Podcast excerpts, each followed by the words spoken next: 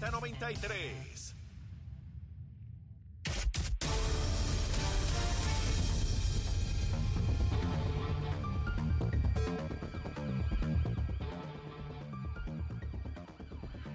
Buenos días, Puerto Rico. Soy Manuel Pacheco Rivera informando para Nación Z en los titulares. El secretario del Departamento de la Vivienda, William Rodríguez, anunció la extensión del periodo que tiene la ciudadanía para organiza y organizaciones para someter comentarios sobre la primera enmienda al Plan de Acción para la Optimización de la Red Eléctrica, proceso por el cual la agencia busca conocer el sentir y las necesidades particulares de diversos sectores del país. Rodríguez dijo, y cito, le pedimos a la ciudadanía que no se limiten y que emitan sus comentarios que siempre son bien recibidos. En otras noticias, el gobernador Pedro Pierluisi junto a la Junta de Planificación dieron paso al programa de inversiones de cuatro años que enumera las inversiones que desarrollará el gobierno con 7.583 millones, de los cuales 6.041 millones se financiarán con dinero del gobierno federal. En otras notas, una iniciativa del Departamento de Seguridad Pública para reforzar y modernizar la flota y operaciones de FURA con una inversión inicial de 26 millones de dólares, la policía recibirá para mediados de 2023 dos de cuatro helicópteros Bell 428 y un avión monomotor Cessna Caravan. Hasta aquí los titulares, les informo de Manuel Pacheco Rivera. Yo les espero en mi próxima intervención aquí en Nación Z Nacional, que usted sintoniza por la emisora nacional de la salsa Z93. Leo Díaz. Que venimos bajando, mire, chévere, aceleradamente. Nación Z Nacional por la Z. Ya en la última media hora del programa de Nación Z Nacional, debemos tener en línea telefónica a la secretaria del Departamento de Recursos Naturales, Anaí Rodríguez. Secretaria, saludo, ¿cómo está? Saludos, Leo, para ti y todos los radioescuchas que nos sintonizan en este lunes navideño. Muchas gracias, muchas gracias por aceptar nuestra invitación. Secretaria, lo primero que le quiero preguntar es este asunto de, de los caimanes, que a mí me impresiona tanto porque veo este, estos hermanos en la zona de Río Grande, eh, capturando estos animales en unas cantidades que impresionan, ¿no? Eh, en un día pueden coger nueve, al siguiente noche nueve más. Eh, ¿cuán, cuán, cuán grande es esto y cuán peligroso a su vez? Mira, eh, esta es una especie invasora, ¿verdad? Una especie que llega a Puerto Rico hace alrededor de 50 años por personas, por dos situaciones. Eh, lo primero es que habían los llamados pet shops que en su momento empezaron a vender este tipo de especies. Y otras que cuando fue declarado, cuando se dijo que era ilegal, eh, los dejaron de venderlos y los trajeron de manera inescrupulosa para, los tenían de mascota en sus casas. En la medida en que la especie fue creciendo y se salió del control para tenerlo domésticamente en el hogar, los tiraban en los cuerpos de, de agua. Lo que sucede es que este tipo de especies se reproduce de una manera muy rápida. Uno, por, por darte un ejemplo, ¿verdad? Una especie en una sola reproducción puede poner sobre entre 20 y 30, y 30 huevos. Así que ya ves la magnitud de, de, de la situación con su Ah. rápida reproducción ciertamente dentro del departamento no es la primera vez que sucede que una plaga se reproduce de esta manera. Los monos han sido un ejemplo de ello, las gallinas de palo han sido otro ejemplo. Son plagas que, ¿verdad? Y, y existen personas que las cazan, eh, que las venden eh, para, para su consumo eh, y, de, y, de- y distintos otros usos, ¿verdad? Que, que se les da como Secretaria, las pieles, entre eh, otras. Un, un- un aparato de esto, un caimán de eso, puede, puede atacar a un ser humano. Pudiera atacar seres humanos, perros, gatos, sí. O sea, que, que Por Pero- eso es importante que tan pronto uno, una persona vea uno, uno de estos, una de estas especies, se comunique de inmediato a la línea del cuerpo de vigilantes, al 911 o a la policía municipal de su municipio. eh, cualquier cuerpo de agua podríamos enfrentar un animal de esto. O sea, eh, eh, debemos tener ese, ese grado de alerta sobre los cuerpos de agua. En cualquier lugar de Puerto Rico, en cualquier cuerpo de agua, podríamos toparnos con un animal de esto. Bueno, ordinario en los ríos, en las quebradas, en, en, en, en las montañas, en ese, ese tipo de cuerpos de agua, eh, es donde lo puedes encontrar. En las playas no, no, no, no, Vi, es muy raro que lo podamos ver ahí. vi, vi que estos hermanos eh, eh, y personas allegados a ellos los consumen. Dicen que es como si fuera pollo. Este, claro, no estamos Pues- socializados para, para, para comer este tipo de animal, ¿verdad? Nos comemos las tripas de los puercos porque no, nos aprendimos desde chiquitos que eso se come. Es como, es como socializan a uno, ¿verdad? eh, pero, pero no hay un mercado todavía para el consumo de, de esta especie, ¿no? Pues yo te tengo que decir que por lo menos yo no los he probado eh, y, no sé, y no sé si todavía estoy preparada para probarlo, así que eh, aquel que pues tenga ese paladar, pues supongo que sabe pollo, pero yo por lo menos paso por ahora. Bueno, pues hay que tener ese cuidado. Otro asunto que quiero discutir con ustedes, secretaria, tiene que ver con los vertederos. Vamos décadas, décadas con este asunto de los vertederos en Puerto Rico, primeras planas cada cierto tiempo. ¿Dónde estamos en términos de los vertederos? ¿Cuántos hay? ¿Qué posibilidades hay de que cierren? ¿Eso es real o eso no es real de que de momento vayan a cerrar la mayoría de los vertederos en Puerto Rico? ¿Qué planes tenemos futuro para disponer de los desperdicios sólidos? Sí, mira, es, real y no solamente es un plan futuro, es un plan que está en acción ya. El, esta es la primera vez que una administración, el gobernador Pedro Pierluisi, ha asignado fondos estatales para resolver problemas eh, de, índole eh, de estos vertederos, y en su mayoría municipales, eh, que por décadas han tenido órdenes de cierre por estar en incumplimiento con las leyes y regulaciones estatales y federales. Así que consoló con ello y reconociendo algunos retos fiscales, eh, el gobernador asignó fondos ARPA y adicionalmente el departamento eh, también tiene fondos de la EPA para este, este esta ejecución, que son los cierres de vertederos. Próximamente vamos a estar viendo tres vertederos cerrando, eh, que conjuntamente con los municipios y la administración eh, eh, del Departamento de Recursos Naturales estamos haciendo y poniendo en ejecución nuestra palabra y vamos a estar cerrando los vertederos pero de manera organizada. Eh, lo que nos referimos de manera organizada es que consono con los cierres tiene que haber planes de reciclaje y es por eso que estamos haciendo estudios de caracterización para saber qué es lo que entra a nuestros vertederos, que los vertederos que vayamos a abrir prospectivamente puedan tener una larga vida porque estamos haciendo un mejor uso de nuestros terrenos. O sea, hay planes para abrir nuevos vertederos, secretaria. hay planes para cerrar, hay planes para poner en cumplimiento a aquellos que no están en cumplimiento y hay planes para abrir nuevos centros de disposición de desperdicio sólido porque, ¿verdad? Este, como quiera, estamos generando desperdicio sólido, aunque el plan y la meta al final del día sea que cada día sea menos las toneladas que llegan a nuestros vertederos. ¿Ya están identificados los lugares donde se van a desarrollar estos vertederos o aún no? Ahí, la- aquellos vertederos sí están. La contestación es sí. Aquellos vertederos, ya hemos diseñado el plan de aquellos vertederos que inevitablemente tienen que cerrar porque ya no tienen, eh, ¿verdad?, eh, vida Sí. eh, eh, o, o su cumplimiento, eh, es mejor cerrarlo. O, y ya tenemos también identificado a que cuáles espacios van, pudieran ser potenciales eh, nuevos espacios o nuevas celdas, como se le conoce ¿verdad? en la industria, para nuevas aperturas. Le hago esa pregunta porque ya puedo anticipar en lugares donde se vayan a establecer vertederos que al día de hoy no hay.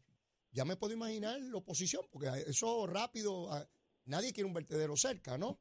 Y es muy difícil en una isla de 100 por 35 establecer un vertedero que no tenga residencia o población cercana, ¿no? Eh, me imagino que han es contemplado eso. eso.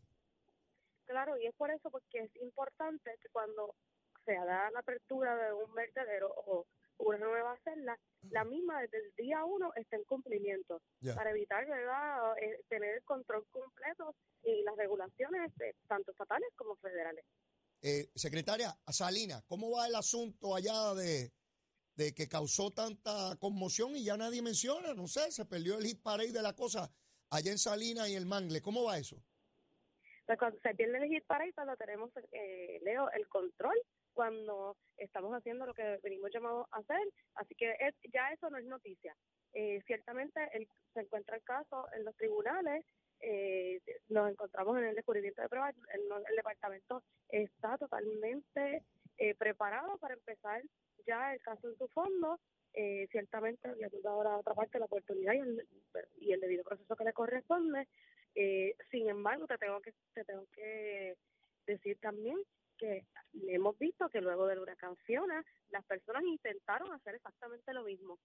Intentar una emergencia eh, y un desastre natural para construir rápido en lugares prohibidos. Así que yo agradezco nuevamente al cuerpo de vigilantes quien durante ese momento, y gracias a los planes que teníamos establecidos, se pudo evitar ese tipo de construcciones. No solamente en Salinas, en áreas que de ordinario se construyen rápidamente, nuestros planes funcionaron y pudimos detener muchas situaciones que hubiesen culminado igual que en esa, el caso de Salinas. e, Esa iba a ser mi próxima pregunta, secretaria. Si usted me estaba hablando en este caso de, de Fiona solamente de Salinas o de otros lugares en Puerto Rico que intentaron esas construcciones ilegales, y ya veo que esa es la contestación, que en efecto en otros lugares de Puerto Rico.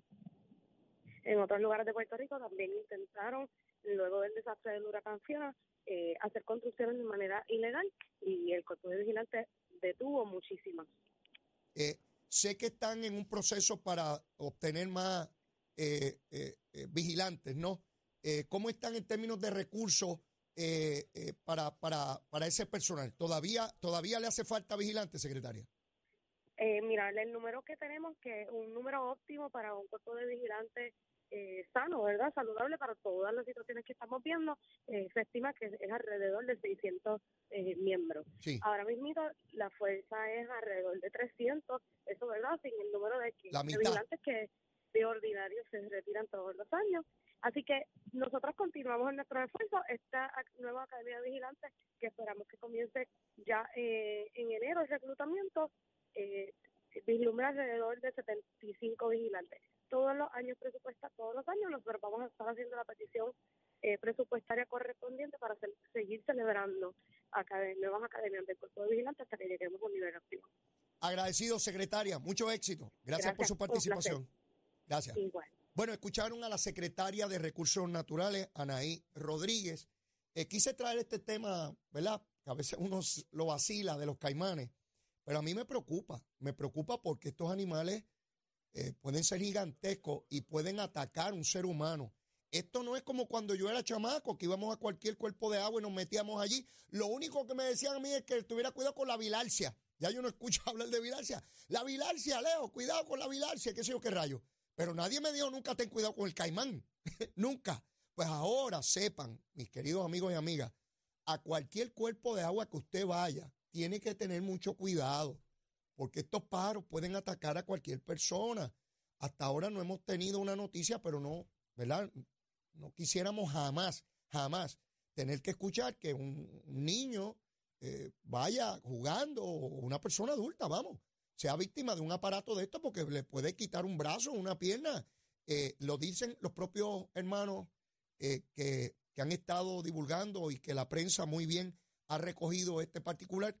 Se come esa carne, me dicen que sabe como si fuera pollo. Eh, la secretaria dice que ella no lo va a probar, pero yo creo que lo voy a probar sí, y que en cualquier momento les diré, mire, como dice el barrio, ¿a cómo sabe? ¿A cómo sabe el caimán? mire, hay que comerse el caimancito, seguro que sí, antes que el caimán me coma a mí, me lo como yo a él. Adiós, seguro que sí. Así que mucho cuidado en los cuerpos de agua con, con esta situación.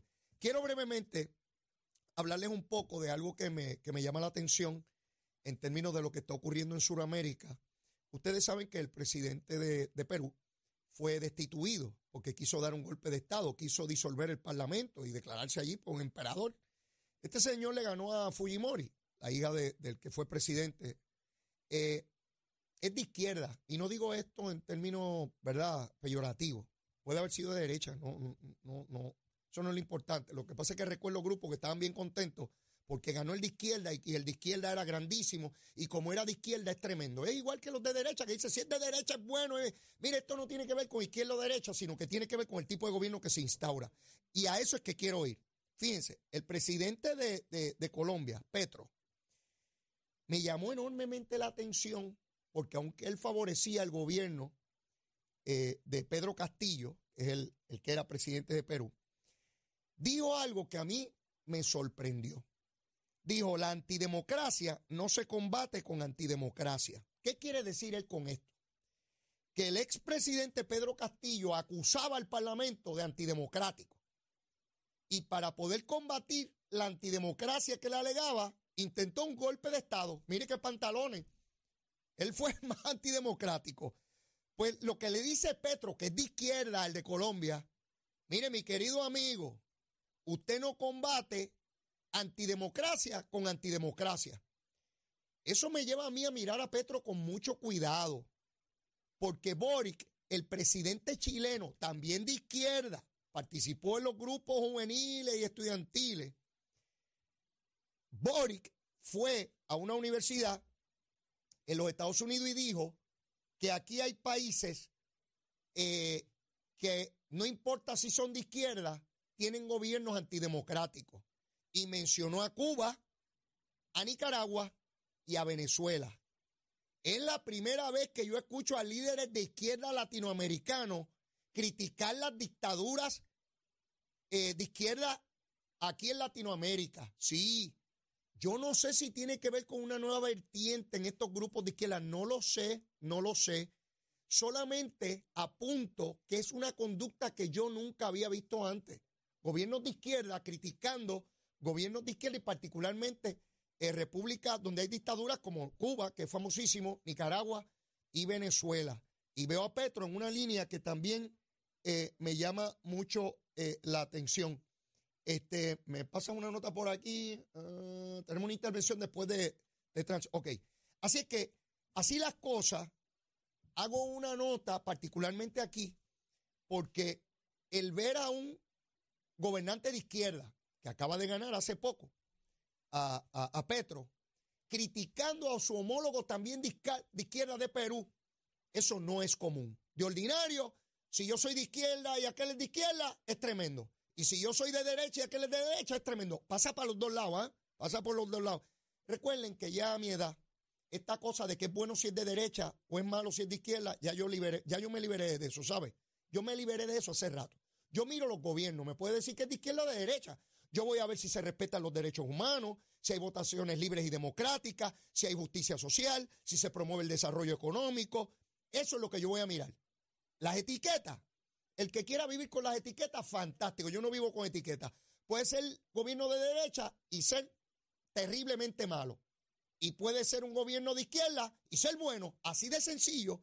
Quite mi recomendación. Muy humilde, humilde, humildemente. Es que no se amarren a las etiquetas porque pueden cometer graves injusticias. Y yo sé que puede haber gente que le moleste lo que estoy diciendo, pero mire, Besitos en el cutis. Nada personal, en mi opinión. No coja lucha por mi opinión. No coja lucha por mi opinión. Diga, ay, Leito está loco. Y ya. Le va a gustar unas cosas que yo digo y otras no. Igual que en casa, a Zulma le gustan unas cosas que yo digo y otras no. Y a mí hay unas cositas de ella que a veces le digo, ay, Zulmita, eso no me gusta. Pues así es. Y nos damos besitos en el cutis, ¿sabes? Llevamos 30 años dándonos besitos en el cutis. Así que el tener diferencia no hace daño a nadie. Al contrario, yo creo que lo que debemos es siempre procurar cuestionarnos las cosas y nunca dar nada por sentado, porque otra vez podemos cometer grave injusticia que no queremos. Pero mire, tenemos que ir al tránsito, tenemos cómo está el ambiente, cómo está la cosita. Vamos con Manuel Pacheco. Buenos días, Puerto Rico. Soy Emanuel Pacheco Rivera con la información sobre el tránsito. Ya ha reducido el tapón en la gran mayoría de las carreteras principales del área metropolitana. Sin embargo, la autopista José Diego se mantiene ligeramente congestionada desde Bucanán hasta el área de Atorrey en la salida hacia el Expreso las Américas. Igualmente en la carretera número 12 en el cruce de la Virgencita y en Candelaria, en Toa Baja y más adelante entre Santa Rosa y Caparra. La 165 entre Cataño y Guaynabo en la intersección con la PR22, así como algunos tramos de la 176, 177 y 199 en Cupey la autopista Luisa Ferré entre Montelledra y la zona del Centro Médico en Río Piedras y más al sur en Caguas. Ahora pasamos con la información del tiempo. El Servicio Nacional de Meteorología pronostica para hoy un día mayormente soleado con algunos aguaceros breves ocasionales en la costa norte. En el sur se esperan aguaceros pasajeros mínimos en las horas de la tarde. Los vientos estarán de 8 a 12 millas por hora desde el norte al noreste. Las temperaturas máximas estarán en los altos 80 grados en las zonas costeras y en los altos 60 grados a medio 70 grados en la zona montañosa. En el mar continúa una manejada del noreste que mantiene condiciones marítimas peligrosas en aguas del Atlántico y los pasajes del Caribe, con oleajes de hasta 10 pies, por lo que se emitió una advertencia para operadores de embarcaciones pequeñas. En las costas hay olas rompientes de hasta 13 pies y riesgo de corrientes marinas, por lo que se emitió una advertencia de resacas fuertes. Hasta aquí el tiempo, les informo Manuel Pacheco Rivera, yo les espero en otra, en otra intervención de Nación Z y Nación Z Nacional mañana, usted sintoniza por la emisora nacional de la salsa Z93.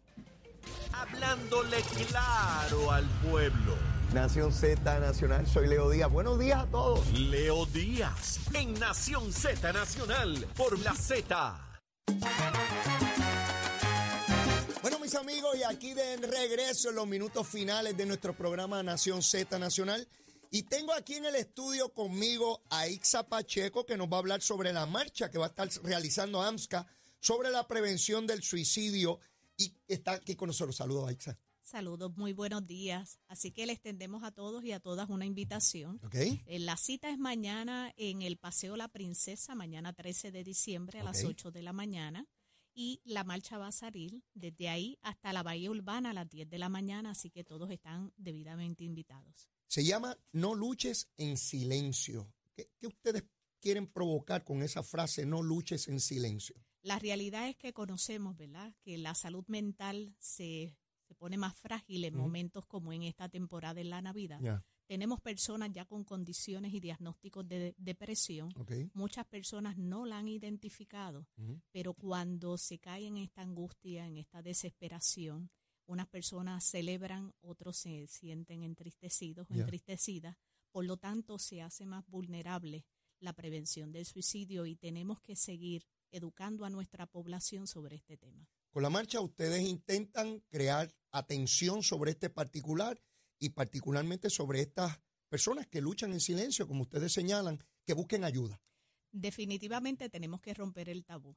Así que es importante que la persona entienda y los que están a su alrededor la importancia de atender su salud emocional. Hay, mucha, hay mucho tabú en nuestra sociedad cuando se busca ayuda por alguna situación mental. eh, eh, hay mucho estigma y las personas tienen miedo incluso de buscar esa ayuda por no ser señalado. Y esto es parte de lo que ustedes quieren combatir, de que haya ese espacio y esa apertura, ¿no? Definitivamente usted va a estar compartiendo cuando usted llegue a la Bahía Urbana con profesionales directos de salud mental, porque usted va a participar de feria educativa, donde tenemos enlace no solamente AMSCA, sino otras organizaciones que trabajan directamente con la salud mental.